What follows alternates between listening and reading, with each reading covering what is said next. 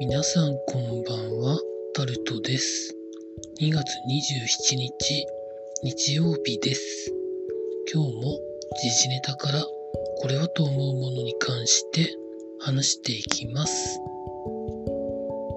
ロシアとウクライナのいざこざでいろんなことになっていますが、今度は決済機能からロシアを一時的に排除することがまずヨーロッパの EU でまとまってまあそれに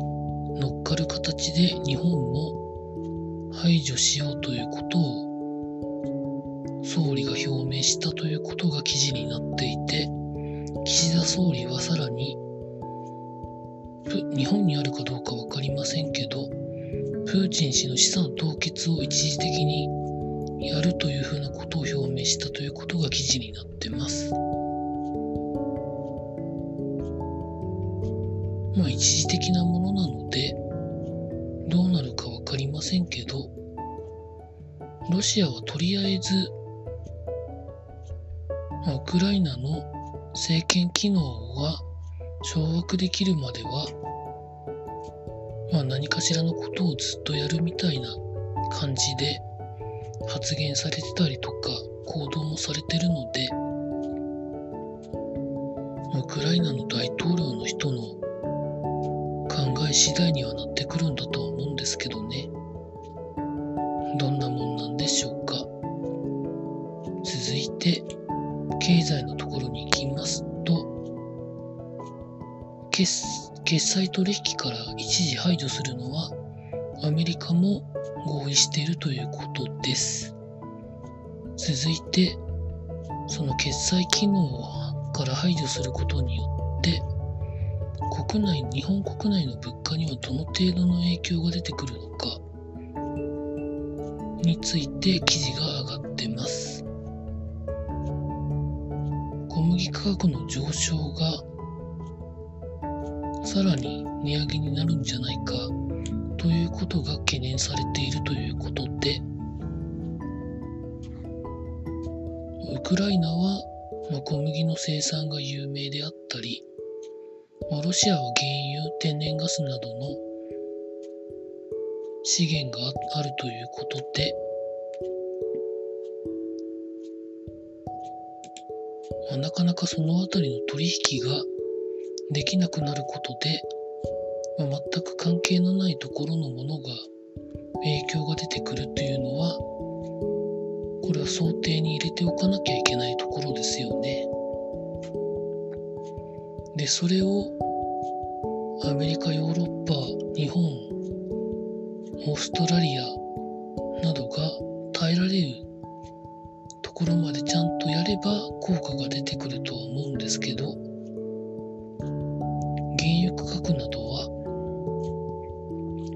高値で張り付いてる状態なので、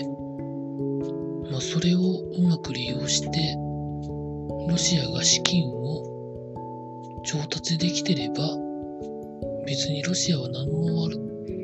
困らないわけで、まあ、そこら辺をどう考えるかなんですかね。続いてアニメ制作会社資金厳しい事情ということが記事になってるんですけどこれに関しては興味のある方は調べてみてください。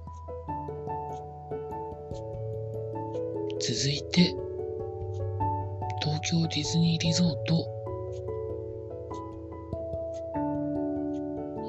運営しているオリエンタルランドが東京ディズニーランドと東京ディズニーシーの累計入場者が8億人を超えた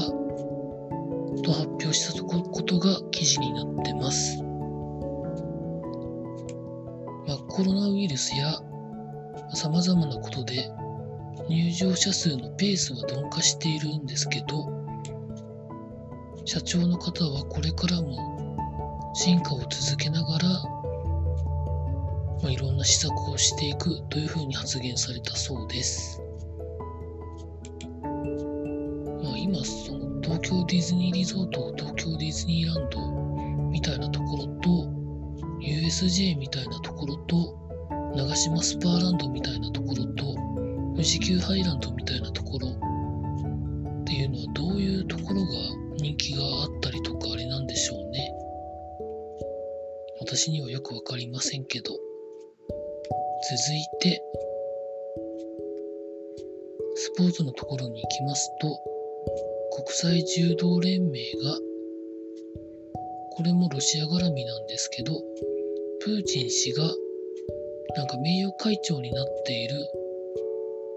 みたいなんですけど、その職務を一時停止するということで記事になってました。続いて、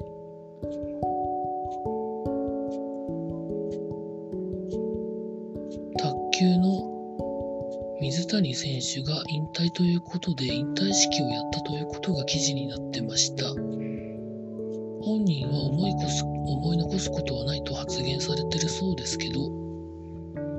なんかこれからはなんかメディアでいろんなことをなんかいろいろやりそうな気もするんですけどね。どんなもんなんですかね。続いて、イングランドプレミアリーグのチェルシーの会長兼オーナーである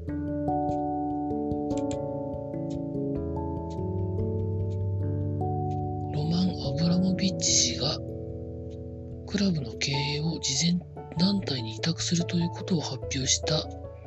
ということが記事になってます。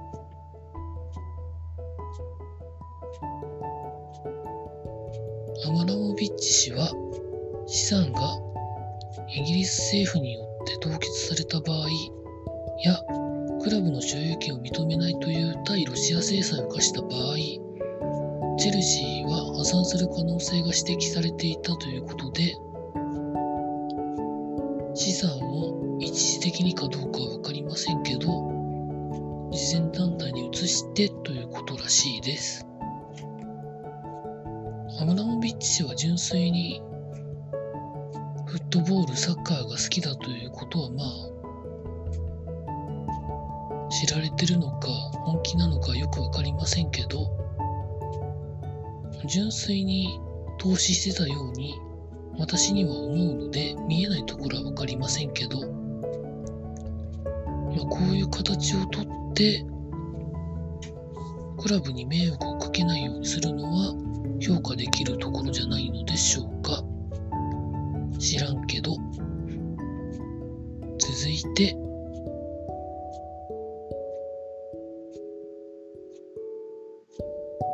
というか最後に、ドイツブンデスリーガ一部で原口元気選手が5年ぶりにゴールを取ったということが記事になってました。以上そんなところでございました。明日2月28日が終わると3月なんですけど、1月2月はやっぱり過ぎるのが早いですね。労働頑張りたいと思います。以上タルトでございました。